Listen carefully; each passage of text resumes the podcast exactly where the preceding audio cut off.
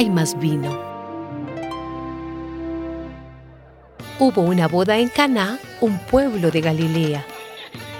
La madre de Jesús estaba allí y Jesús y sus discípulos fueron también invitados a la boda. Se acabó el vino y la madre de Jesús le dijo, ya no tienen vino.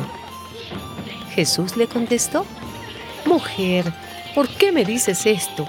Mi hora no ha llegado todavía. Ella dijo a los que estaban sirviendo, Hagan todo lo que Él les diga. Había allí seis tinajas de piedra para el agua que usan los judíos en sus ceremonias de purificación. En cada tinaja cabían de 50 a 70 litros de agua. Jesús dijo a los sirvientes, llenen de agua estas tinajas. Las llenaron hasta arriba y Jesús les dijo, ahora saquen un poco y llévenselo al encargado de la fiesta. Así lo hicieron. El encargado de la fiesta probó el agua convertida en vino sin saber de dónde había salido.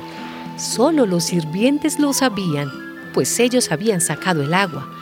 Así que el encargado llamó al novio y le dijo, Todo el mundo sirve primero el mejor vino, y cuando los invitados ya han bebido bastante, entonces se sirve el vino corriente. Pero tú has guardado el mejor vino hasta ahora. Esto que hizo Jesús en Caná de Galilea fue la primera señal milagrosa con la cual mostró su gloria, y sus discípulos creyeron en él.